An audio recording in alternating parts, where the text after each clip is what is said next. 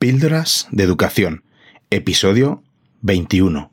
Narrar el aprendizaje, la fuerza del relato en el ABP, con Juanjo Vergara.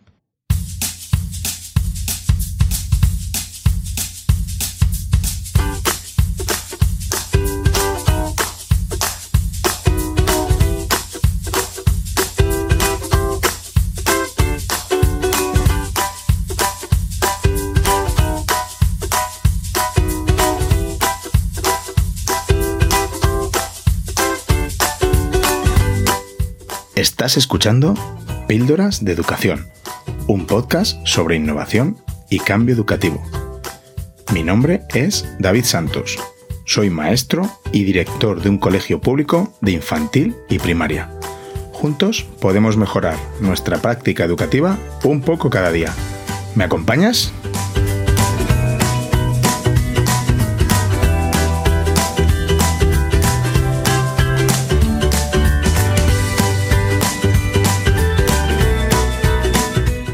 Bienvenidos a un nuevo episodio. La verdad es que este último mes ha sido de locos, ¿eh? con tres episodios publicados con, este. Hemos tres episodios en tres semanas. Increíble para mí. Pero me encanta. Ojalá tuviera más tiempo y poder comprometerme a una periodicidad más fija, ¿no? En el lanzamiento de, de episodios. Pero bueno, ya sabéis. La vida se pone por delante y bueno, pasa lo que pasa. El trabajo, la vida y cuando se trata de un hobby como, como esto que, estoy haciendo, el podcast, pues hombre, hay veces que aunque te apetezca mucho, hay que priorizar. Y me apetece mucho grabar y compartir con vosotros mis reflexiones o las reflexiones de, de gente tan ilustre como el invitado que, que tenemos hoy, que vais a escuchar.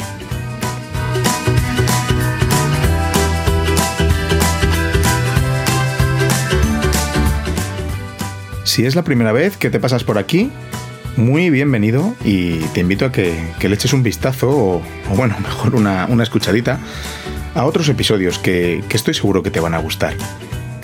Si ya me has escuchado alguna otra vez, pues agradezco infinitamente tu confianza y que vuelvas a escucharme.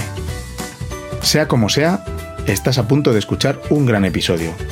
Y no lo digo por mí, lo digo por el invitado que, que tenemos, la, la, charla que tuve con, con Juanjo Vergara, autor de los libros Aprendo porque quiero, el aprendizaje basado en proyectos paso a paso, y recientemente ha publicado otro excelente título, Narrar el aprendizaje, la fuerza del relato en el aprendizaje basado en proyectos.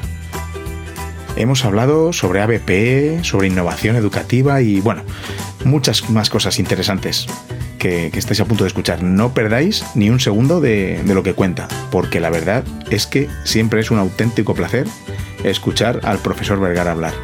Así que ponte cómodo, cógete un refresco, si estás en casa, si no, si vas en movimiento, como muchas veces se escuchan los podcasts, pues nada, sube el volumen de tus auriculares o de tus altavoces y disfruta.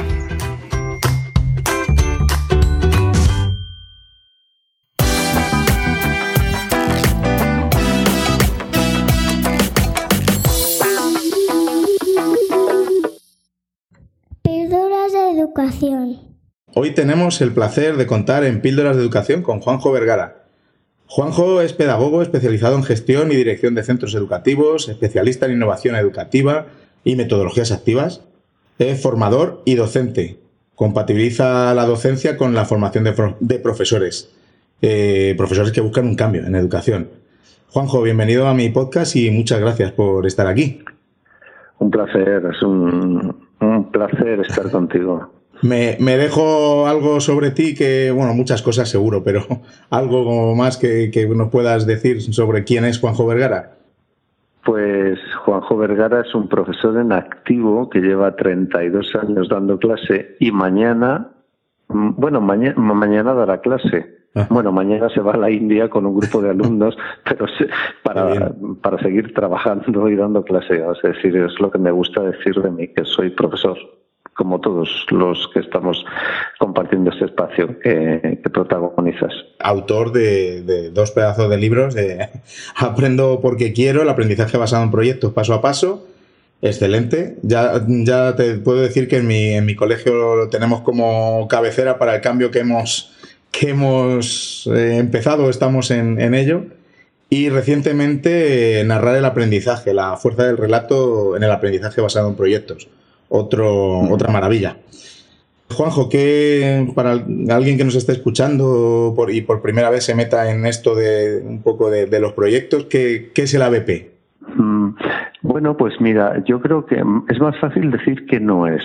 Eh, yo creo que, hay que decir que no es, que no, es una receta, no es una metodología, no es una moda, sino más bien es una manera de entender la enseñanza eh, comprometida con, con la necesidad de aprender de, los alumnos y que busca conectar con, las necesidades de los profesores, ¿no? que, que tenemos que mm. trabajar un currículo y, entonces a partir de ahí pues ver qué conexiones se generan. ¿no?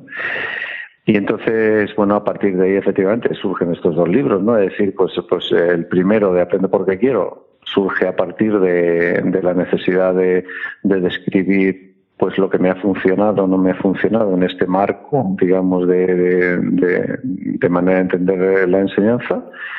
Y el segundo, pues sobre la reflexión de la reflexión sobre una frustración, fíjate, de la frustración de decir, hay gente que están diciendo que hacen proyectos y luego no cambian lo que sucede en sus aulas. Y decir, bueno, ¿y qué es lo que cambia realmente?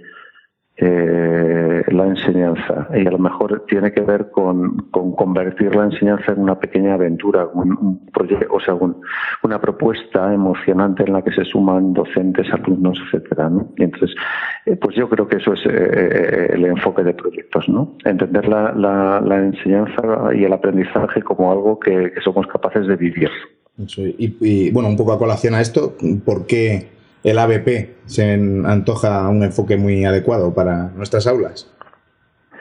Bueno, pues eh, el, aprendizaje basado en proyectos eh, yo creo que nos aporta eh, eso, nos aporta una narrativa, una manera de entender que, el aprendizaje no es un producto, no es como una especie de, de, píldora que te metes en el cuerpo y luego vomitas en un examen, sino más bien es un proceso en el que te sumerges, una aventura y una aventura en el que eh, se le interroga al alumno en torno a su realidad, eh, se le busca que, que mire su entorno y se haga preguntas y, y, busque las respuestas a ellas y a partir de ahí genere acciones, genere productos, etcétera. Pues bueno, pues ese proceso eh, tiene más que ver con el aprendizaje basado en proyectos que con, el con otros modelos de aprendizaje, que mm, algunos tradicionales, otros no tan tradicionales, pero que al final terminan entendiendo eh, la enseñanza como una especie de encargo técnico ¿no? que, que, eh, busca convertir al alumno en alguien que mm, acumula contenidos. ¿no? Pues yo creo que eso a mí eso no me gusta. Y a mí me, me parece más interesante que el alumno lo que haga es que se empodere de la realidad, eh, se haga preguntas en torno a ella y diga, bueno, pues doy respuesta a ella y además mm, me implico y cambio, etcétera, etcétera. ¿no? Eh, yo creo que eso es el ABP. Claro. Y eh, cuando, cuando hablamos de ABP o cuando en distintos foros se, se, escucha hablar del aprendizaje basado en proyectos, viene como un poco unido a las palabras de innovación educativa. ¿No? Eh, pero en realidad se mete en, ese saco de innovación cuando no se trata de, de una metodología nueva, ni mucho menos. ¿Qué, qué, qué significa innovar en educación hoy en día? Sí, pues, pues, a mí, fíjate que me gusta mucho que me hagas esa pregunta, porque es que eh, es una. Eh, ahora mismo vivimos en una especie de mundo en el que parece que estamos en la búsqueda de, recetas nuevas, ¿no? Entonces, oye, vamos a hacer clase inversa, vamos a hacer cooperativa, vamos a hacer inteligencia y todo eso está muy bien y, es fundamental y es, es genial. Eh, el aprendizaje basado en proyectos no, o el enfoque de proyectos no es nada nuevo. O sea, entronca, desde luego, por lo menos con principios del siglo pasado y, posiblemente con muchísimo antes, ¿no? Eh, y tiene que, y entonces, ¿por qué se asocia la innovación? Yo creo que cuando hablamos de innovación, lo que nos tenemos que preguntar no es tanto sobre qué metodologías o estrategias nos llevan a cambiar eh, nuestras prácticas de aula, y, lo que nos deberíamos de preguntar es qué características tienen que tener nuestras prácticas de aula para eh, que cambie en la escuela. O sea, para mí, a mí me interesa la innovación en la medida que generan una mejora escolar. ¿no? Entonces, eh, ¿dónde está la mejora escolar? Pues la mejora escolar está en aquellas prácticas, sean las que sean, que cuestionan el espacio escolar y el tiempo escolar, o sea, dónde, dónde aprendemos y cuándo aprendemos, que cuestionan el si aprendemos juntos o no, que cuestionan eh, la comunidad, que, o sea, eh, algunos elementos que yo creo que son que son realmente importantes, ¿no? Entonces, eh, yo creo que la innovación está ahí. Es decir, la innovación, desde mi punto de vista, no está tanto en asumir una receta, tanto como eh, ser capaz de, interrogarnos en torno a cómo somos capaces de alterar nuestras prácticas docentes de tal manera que cambien nuestra escuela y la hagan algo que está al servicio del aprendizaje de nuestros chavales que, es que luego parece que es que esto estamos hablando teorizando, ¿no? Pero es que es en el día a día, ¿sabes? O sea, es, es tan sencillo como decir, o sea, ¿cómo hacemos que las familias puedan entrar, el entorno pueda entrar, que eh, se pueda educar, que se entienda que, que están aprendiendo los chavales tanto dentro del aula como fuera del aula, que eh, eh, el tiempo que se está aprendiendo es un continuo entre lo que están aprendiendo por la tarde, por la mañana, por la es decir, ese tipo de cosas. Y ahí es donde yo creo que está el concepto de innovación y yo creo que el enfoque de proyectos, pues, mm, pues facilita esto. Bueno, pues, pues, pues bienvenido sea. ¿Qué hace que, nos cueste, que nos cueste tanto en, en, educación el, salir de, nuestra zona de confort, de, de, arrancarnos y darle, hacerles protagonistas a nuestros alumnos? Porque, bueno, tú, tú que estás dando formación a docentes, no sé cómo ves el panorama en nuestro país en cuanto a, bueno, a lo que hemos hablado, que es innovación, en un poco el cambio de metodología, dejar un poquito atrás lo tradicional. Eh, ¿cómo, ¿cómo, ves el, panorama en, en, general? Bueno, yo creo, a ver, eh, eh, yo creo que también hay que ser, yo, esto es una carrera de fondo, ¿no? a ver, el cambio en educación no es un cambio ni ideológico, ni un cambio normativo exclusivamente, ¿no? O sea, los cambios, cambiar una ley, un cambio normativo es relativamente fácil eh, históricamente, o sea, pues, pues, llega otra fuerza política, no sé qué, cambia la norma. Eso eh, no es relativamente rápido en términos históricos, igual que un cambio ideológico, se puede cambiar de ideología y en términos, pero eh, lo que estamos hablando es un cambio de mentalidad. Ese cambio de mentalidad es un, es, un cambio lento en términos históricos. ¿no? Y el cambio que necesitamos es eso, en educación. Es decir, necesitamos cambiar la, mentalidad. Mira, hay una, una, una anécdota, yo, yo suelo contar mucho, pero es que creo que describe, ¿no? Es decir, tú, tú hablas con una familia, ¿no? El padre, la madre, ¿no? Te dice, y, entonces te, tú, tú vas al médico y te dice, oye, que me duele la tripa entonces te dice el médico, bueno, te hace ahí, te dice, mira, es apendicitis.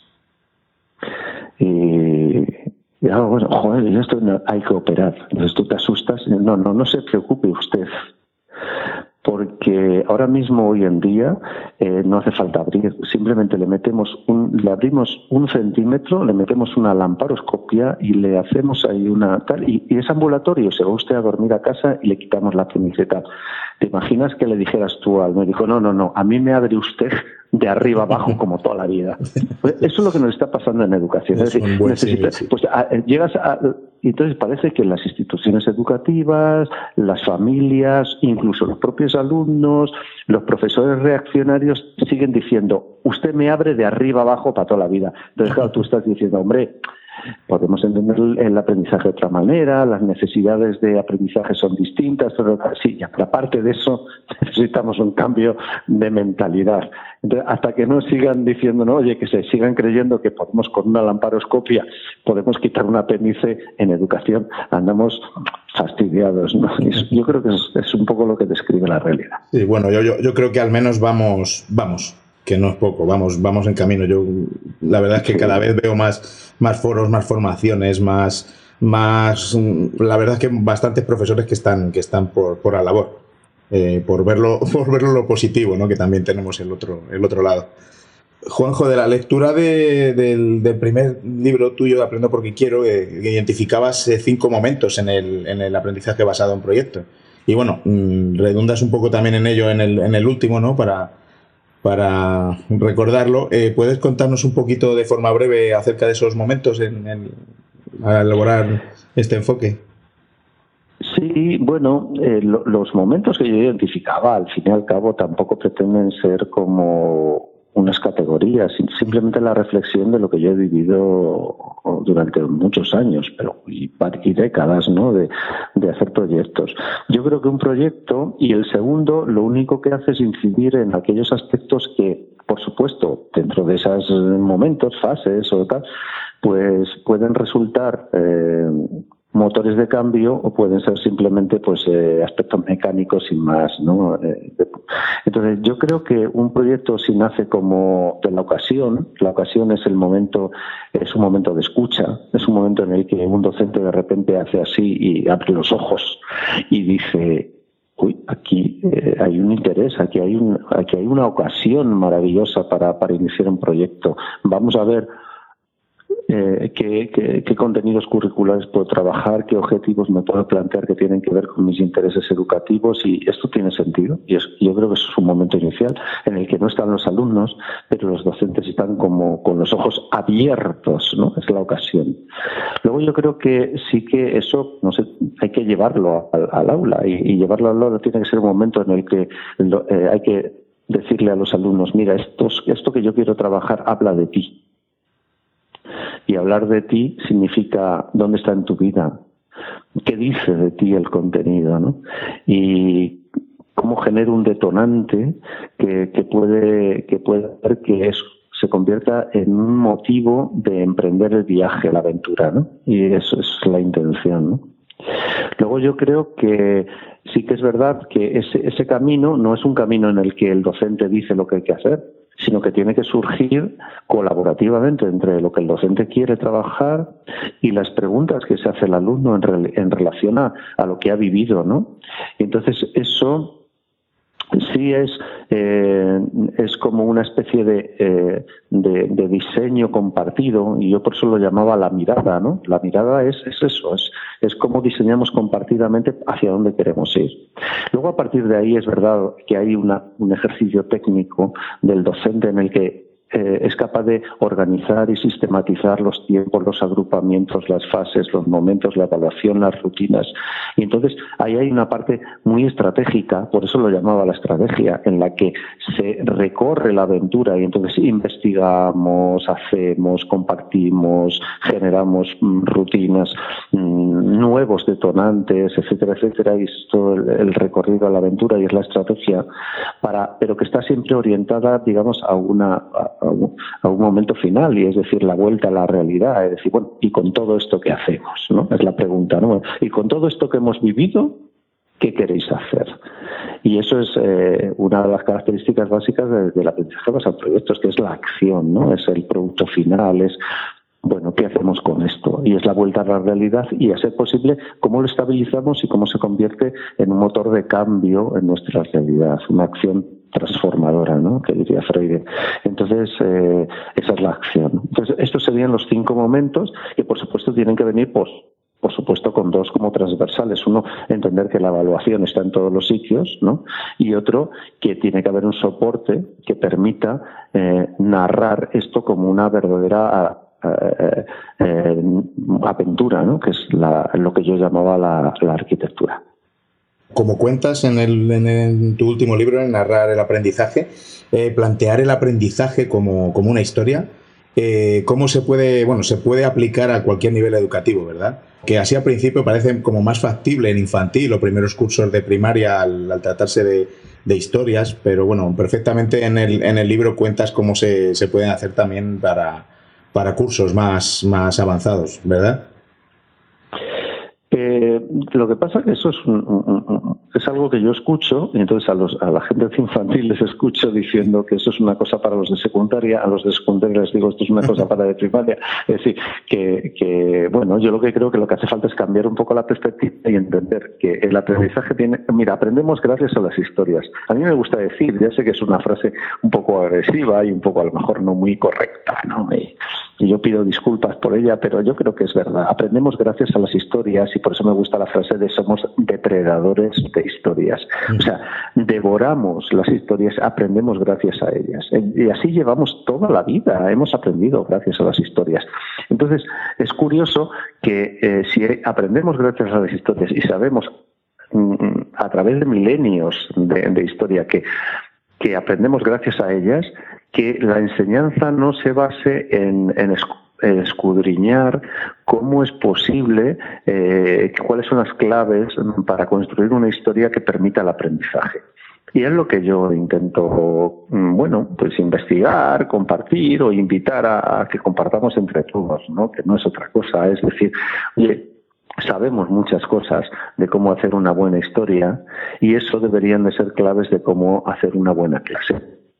Y, esto es así de sencillo. Y esto sirve para infantil, primaria, secundaria, universidad, formación profesional, educación de adultos, educación en, en, situaciones muy desafiantes, incluso mejor ahí. Claro, claro, eso es. Me, me gusta mucho en el, en el, libro de narrar el, aprendizaje, eh, me gusta mucho la tabla que pones en el capítulo 2, que una comparativa entre el docente tradicional y, el pronarrador, ¿no? Como, como, lo llamas, en cuanto a, a, la concepción de los espacios, de los tiempos, de la evaluación, de la concepción del error, etcétera, ¿no? Me parece como muy, muy esclarecedora. Eh, en los últimos tiempos he podido ver, sobre todo en las redes sociales, como una ruptura, no, no una ruptura, sino eh, se ve como un, resquemor, un ataque de los que defienden métodos más tradicionales contra los que intentan eh, innovar o con metodologías activas. No sé, me, ha sorprendido bastante que lo he descubierto hace relativamente poco. Ya, pero fíjate, eh, es que yo defiendo, o sea, estoy absolutamente de, acuerdo con todas estas gentes que, que, reaccionan incluso emocionalmente en contra de, de estos movimientos de innovación radicales o, ocasionales y además es que lo veo normal. Si es que además está bien, si es que, mira, yo como docente que llevo, si llevo 32 años dando clase todos los días, ¿sabes? Entonces yo eh, estoy harto de gente que te cuenten eh, cómo tienen que mejorar sus clases sin haber dado una clase prácticamente en su vida. Entonces entiendo perfectamente que haya un, movimiento muy activo en contra de estas modas del cambio, modas del cambio que vienen protagonizadas por gentes que no dan clase. Y lo entiendo y además es que estoy totalmente de acuerdo. Y no solamente estoy de acuerdo, sino que estoy a su servicio en el sentido de, oye, yo pienso esto porque eh, eh, yo, yo voy por aquí y si tú me dices que no, me sirve para reflexionar. Eh, en eso estoy absolutamente de acuerdo. Entonces, mm, pero sí, sí creo que, también, eh, incluso esas gentes que están diciendo, me atufa, así de claro, me atufan todos estos gurús del cambio que no dan clase, también saben que la realidad eh, de las necesidades educativas de, de, los aprendices del siglo XXI no son las mismas que las del siglo XX, del siglo XIX y del siglo XVIII. Y que es fundamental defender la memoria, el entrenamiento, etcétera, etcétera, pero que también hay que ser capaz de generar estrategias para desarrollar procesos de pensamiento de orden superior, pensamiento crítico, pensamiento creativo, pensamiento ejecutivo, etcétera, etcétera. Y que entonces, sin desdeñar unas cosas, también tenemos que eh, investigar en torno a otras, ensayar, debatir, decir esto me funciona, esto no me funciona, pero oye, me funciona o no me funciona sabiendo que tengo 30 niños, que tengo el tiempo que tengo, que me puedo coordinar lo que me puedo coordinar, que o sea, quiero decir, siendo real, siendo docentes.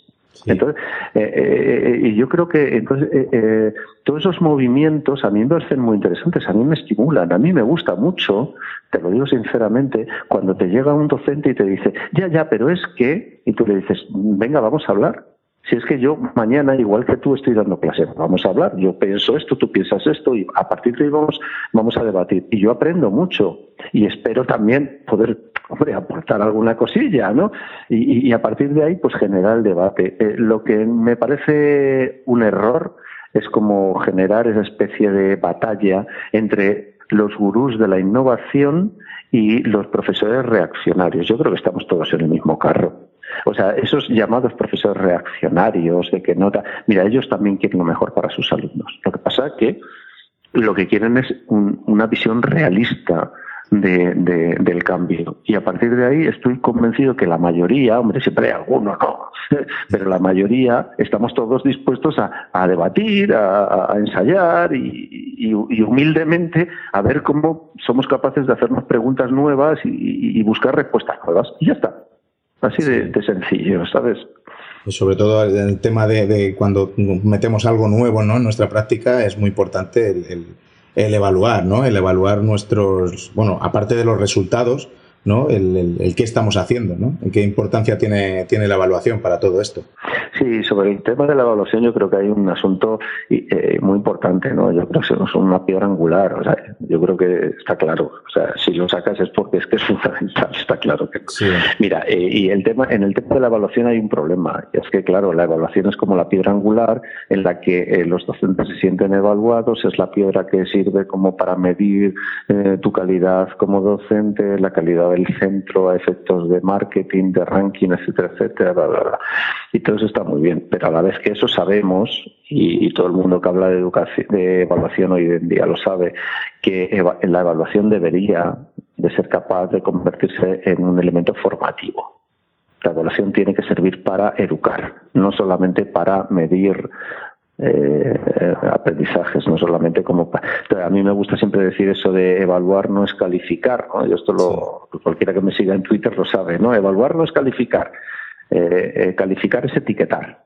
Evaluar es reflexionar. Los instrumentos de evaluación deberían de servir también, además de etiquetar, que eso nos mandan y lo hacemos, no pasa nada, ¿no? Pero además de etiquetar deberían de ser, ser instrumentos que sirvan para que el alumno pueda o deba reflexionar en torno a los aprendizajes que ha tenido. Entonces eso debería de ser un instrumento de evaluación, ¿no? desgraciadamente la mayoría de los instrumentos de evaluación que utilizamos en educación solo sirven para etiquetar, pero no sirven para obligar al alumno a que reflexione en torno al aprendizaje. Y eso no tiene tanto que ver con el tipo de instrumento, sino con cómo se usa. Y ese es el gran error que yo creo que se está cometiendo en educación. Es decir, a mí no me importa que un profesor utilice un examen. Lo que sí me importa es que solamente lo use para etiquetar a un alumno. ¿Cómo hacemos para que un examen se convierta en un instrumento que obliga a un alumno a reflexionar en torno a lo que ha aprendido, lo que ha dejado de aprender y cómo puede aprender más? Entonces, si conseguimos que un examen se convierta en eso, pues también es un buen instrumento. Sin embargo, nos encontramos con gentes que lo que se obsesionan es en obligar a los docentes a que, a que eh, aprendan nuevos instrumentos sofisticados que están de moda. No, no, no.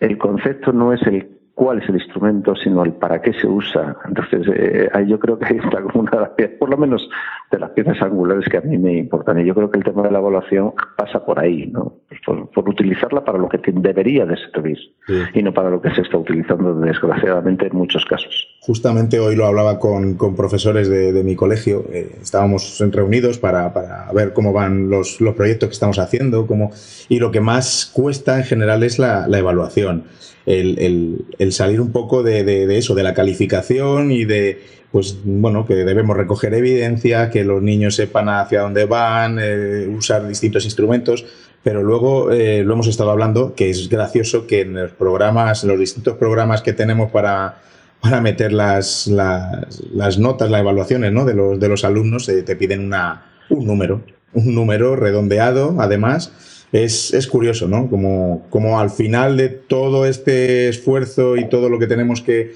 que, que realizar, al final eh, todo se reduce a, a, a, una nota numérica. un número, ¿verdad? Eso es, sí. Hoy justo lo hemos estado hablando. Sí, sí, es cierto, es cierto, ¿no? Y eso es una gran batalla que tenemos que librar, ¿no? Y yo no digo que no haya que poner un número si es que es importante, que no lo sé, o sea, que yo no pretendo ir aquí de, de, revolucionario, ni, no, no, no, no, pues oye, pues si hay que poner un número, pues oye, si hay que poner un número, pues entra en el lío, pues se pone, pero, pero que de ahí a que sea lo importante, Mira, en, la, en, en, las rutinas de, de, nuestro trabajo como docente, yo no sé tú, eh, los que tenemos una cierta eh, trayectoria, seguro que estás de acuerdo conmigo en que, en que, bueno, pues tenemos que hacer cosas que nos gustan y que no nos gustan, eh, que tiene que ver con la evaluación, tiene que ver con la organización docente, o sea, ¿tú te crees que, que, es normal siga, que siga habiendo reuniones de departamentos unipersonales en los que el profesor de latín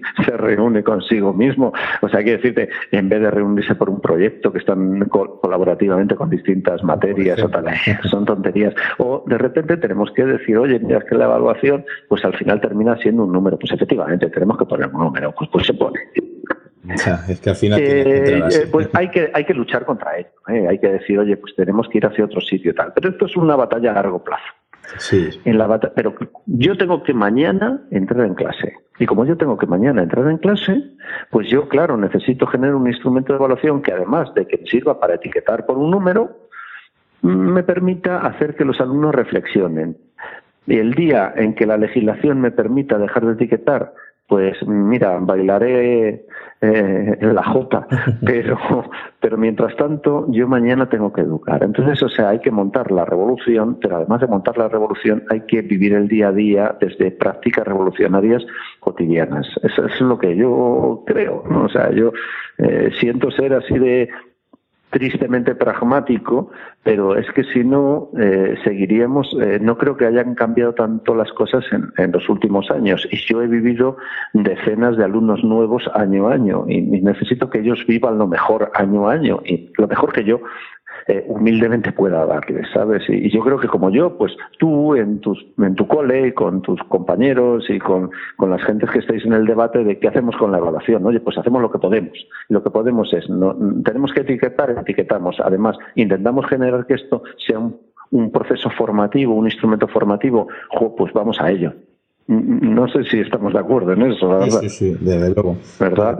Y en los, en los, últimos episodios me he quejado yo mucho de, de de, la administración, de la inspección, de, sobre todo de la, de la, de la burocracia repetitiva que tenemos que, que, que, afrontar, ¿no? Hombre, yo comprendo que, tenemos que, rellenar una serie de papeles, una serie de, trámites que, no me niego y, bueno, y ya como director de centro menos todavía, ¿no? Pero, pero sobre todo es la, la, la, lo repetitivo, lo que siempre lo mismo, lo mismo y otra vez y una vez más. Y, bueno, eso es un poco... Me ando, me ando quejando últimamente de, de ese tema, ¿no?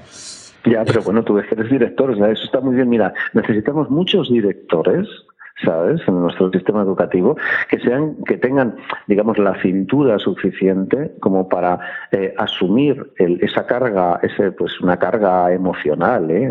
Eh, ¿eh? burocrática, de tener que estar haciendo muchas veces lo que saben que no es importante para permitir que los equipos puedan hacer lo que es importante.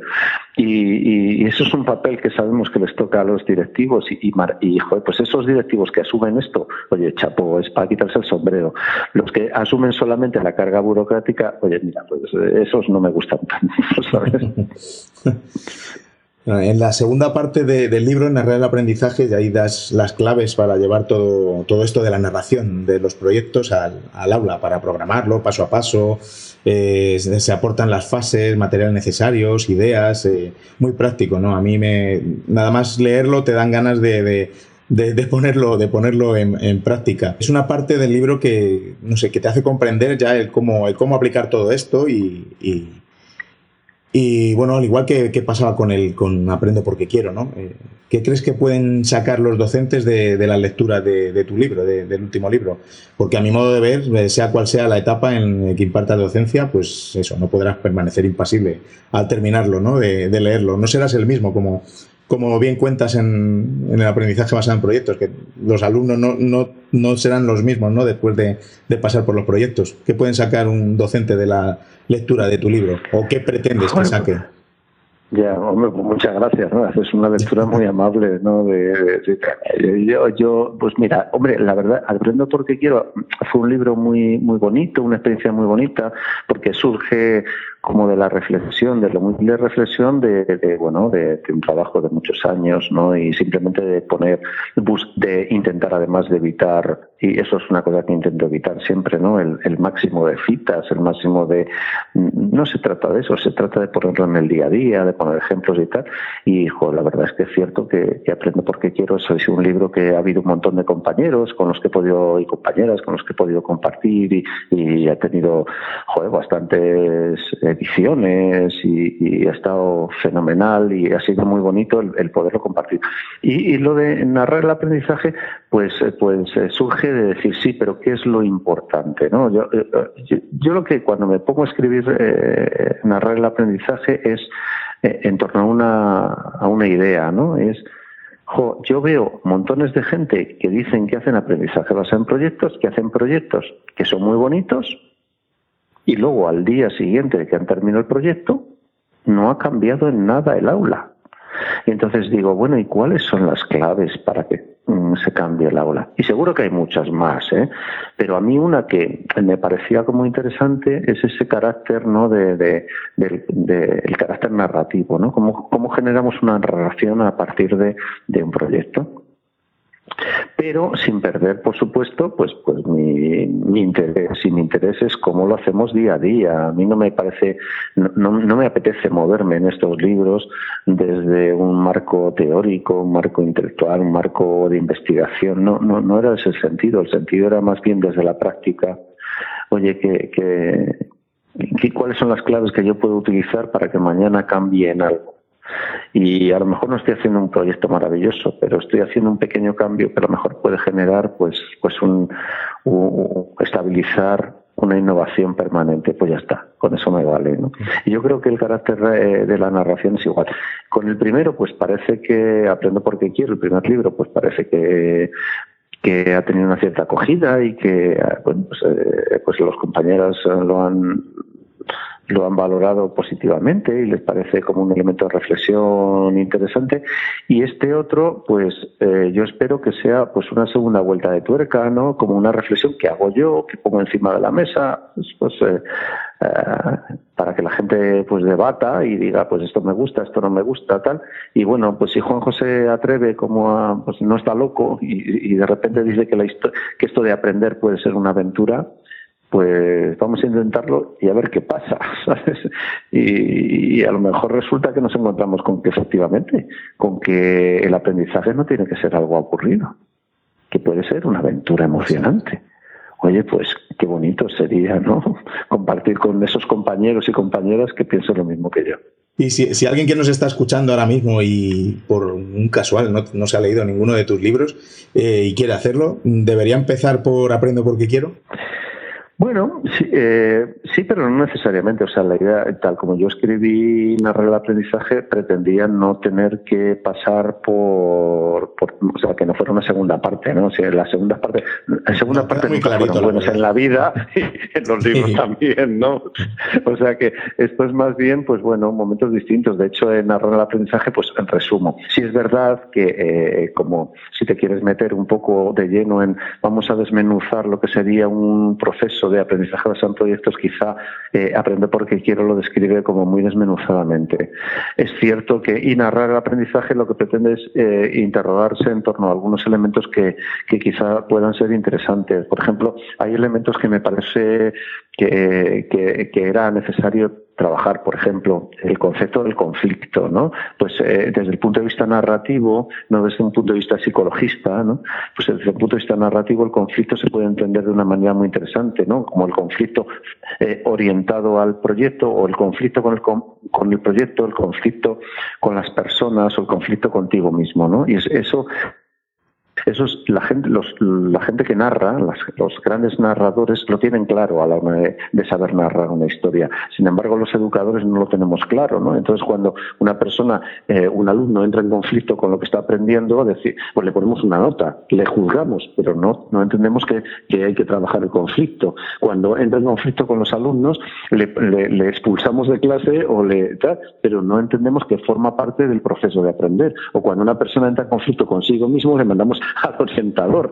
Eh, eh, y sin embargo no entendemos que forma parte del proyecto también. ¿no? Fíjate, pues entenderlo desde un punto de vista narrativo nos invita a entender incluso el conflicto de una manera como parte del proceso de aprendizaje. Entonces, todo ese tipo, bueno, te estoy hablando de, un ejemplo que es el tema de, de, los conflictos, como te podría hablar de otras que están allí narradas ¿no? en, el, en, el, en el libro. Entonces, bueno, pues yo creo que eh, tratan aspectos distintos, ¿no? Y bueno, yo, quiero, yo quiero pensar que que puede funcionar eh, como un elemento de reflexión interesante. Bueno, eso espero, ya me lo diréis.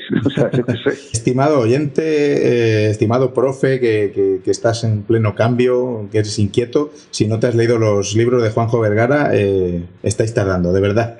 La verdad es que, como dije antes, la lectura de, los libros no, no, te dejará impasible. Y, y bueno, y quieres, quieres llevar al aula inmediatamente todo lo que lo que allí cuentas, Juanjo. Eh, nada, que muchas gracias por, pasar este ratito aquí con todos nosotros y, y por, motivarnos y animarnos a cambiar y ofrecerles a, nuestros alumnos la, la, aventura de aprender. Pues muchas gracias a ti, un gran abrazo y enhorabuena por este espacio que estás generando, no solo en tu cole, sino en la red. Muchas gracias a ti. Un abrazo fuerte. Un abrazo.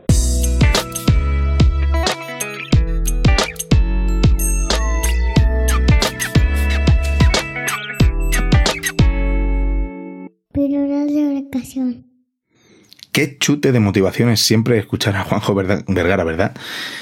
¿Verdad que te, anima a hacer cosas distintas que, no hayas hecho en tu aula? De la conversación con Juanjo me quedo con, con, muchas cosas, muchísimas cosas, ¿no? Pero, por ejemplo, no hay una receta mágica para aplicar en tu aula. No de repente usamos una metodología o un método, como le gusta llamarlo a él, y, de repente todo es maravilloso, ¿no?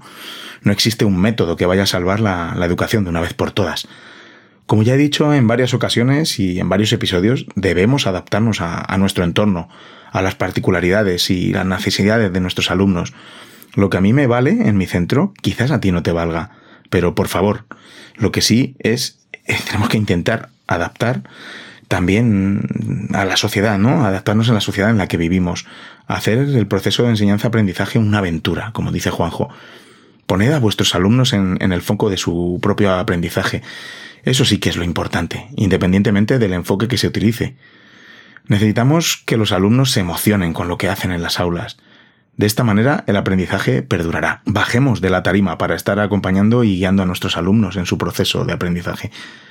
Dejemos las tarimas para que los alumnos pues, hagan, por ejemplo, representaciones teatrales. Siempre que me refiero a la tarima es, por supuesto, como ya sabéis, una forma de hablar, queriendo decir que, que no seamos nosotros el centro del aprendizaje, pero bueno, me pregunto si realmente existirán todavía aulas con, tarima. Seguro que algunas habrá. Me encanta una frase de Juanjo Vergara que tenemos también puesta en la página web de mi, de mi centro, que dice, solo se aprende lo que emociona, solo se enseña lo que seduce. ¿Qué realidad es? Otra de las ideas importantes que Juanjo retrata es la de conectar con la realidad, con los alumnos, con sus vidas, que hagamos proyectos basados en la realidad, no en situaciones absurdas como por ejemplo, las que plantean en muchas ocasiones los libros de texto. Y bueno, esto lo, digo yo, ¿no? De esta manera, nuestros alumnos harán el aprendizaje más suyo y, y, conectarán con sus propios intereses. No se puede parcelar el aprendizaje. Nuestros niños no salen de la escuela y dejan de aprender. De ahí la importancia de realizar proyectos globales que conecten con su realidad lo genial de hacer proyectos interdisciplinares, que estén todas las asignaturas mm, relacionadas y metidas en el proyecto, eso es precioso. Hablaba Juanjo de la innovación como mejora escolar, no simplemente el usar un método u otro, porque como bien decimos, el ABP, por ejemplo, es un enfoque que se remonta al menos a 1921, incluso antes. Comenta que la innovación es cuestionarnos lo que estamos haciendo y cómo lo estamos haciendo, siempre con el fin de, de mejorar. Me encanta una cita que vi hace un tiempo en una presentación que tuve el, lujo de, de, escuchar ¿no? en directo con Fernando Trujillo y me, gustó y bueno, la comparto con vosotros. Dice, la innovación es el puente por el que caminamos desde la realidad hasta el deseo. Eh, no, sé, no sé muy bien de quién es esta, esta cita, si es del propio Fernando o Fernando Trujillo la cogió para, para la presentación, pero, pero me gusta. Me ha encantado también el símil que ha hecho Juanjo del cambio educativo con, la medicina, ¿no? Lamentablemente en educación todavía hay profesores que, que, quieren que les operen abriéndoles de arriba abajo, ¿no? con técnicas antiguas, existiendo otros métodos más modernos, menos intrusivos y sobre todo sobradamente comprobados. Pongámoslo esto en, en educación. Es, vamos, es perfecto. Importantísimo el tema de la evaluación. No dejo de, remarcar esto. Evaluar no es calificar. Calificar es etiquetar. La evaluación debe ser una reflexión, y además no solo del profesor, sino de los propios alumnos. Hay más vida, más allá del examen. Como dice Juanjo, un examen de por sí no es malo. Es malo cuando es la única herramienta que utilizamos y, y encima lo hacemos para etiquetar a los alumnos.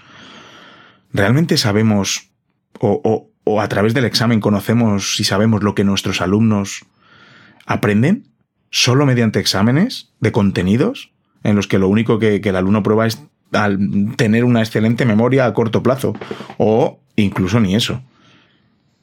Me apetece mucho hacer otro episodio sobre evaluación. Creo que es un tema muy interesante a la vez que importante. Bueno, hay muchísimas más cosas súper interesantes que, que, podemos sacar de la charla con Juanjo Vergara yo estoy seguro que me voy a escuchar el episodio una y otra vez y, y bueno, deleitarme, deleitarme con, lo que, con lo que dice. Lo que de verdad no os podéis perder es la lectura de, de, sus libros Aprendo porque quiero y Narrar el aprendizaje. Dos auténticas joyas. Unos verdaderos manuales para animarte a poner en práctica el aprendizaje basado en proyectos y conocer los entresijos de este fenomenal, fenomenal enfoque.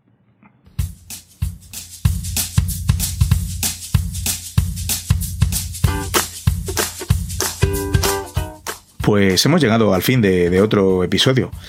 Me encantan, me encantan estos episodios con invitados tan ilustres, eh, como el anterior episodio con Daniel Amo y Domingo Chica, Héctor Pino, etc. ¿no? Fue un, episodio brutal también. Y hoy con Juanjo Vergara, genial. A mí me, particularmente me animan a seguir por el camino de, de las metodologías activas. ¿No te parece? Y por supuesto seguir en mi empeño del cambio en educación. Y si con este podcast te lo puedo transmitir, y te entran, no sé, o al menos el, gusanillo de hacer algo nuevo, pues mi podcast ha, merecido la pena.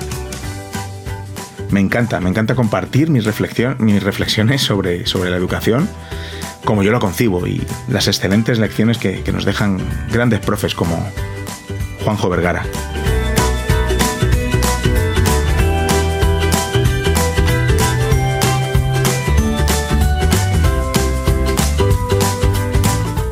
Espero que te haya gustado el episodio y bueno, eh, si te gusta Píldoras de Educación, te pediría que, te suscribieras ¿no? al podcast para recibir directamente en tu aplicación de podcast favorita alerta de que se ha publicado un nuevo episodio.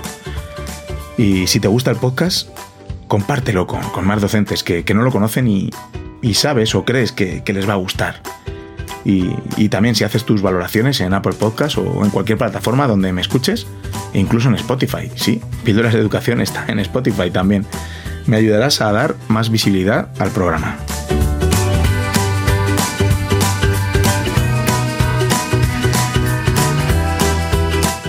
Ya sabéis que podéis encontrarme en Twitter como David Santos-A o en la página píldorasdeeducación.com, donde encontraréis otras formas de contactar conmigo. Muchas gracias de nuevo por escuchar y hasta el próximo episodio.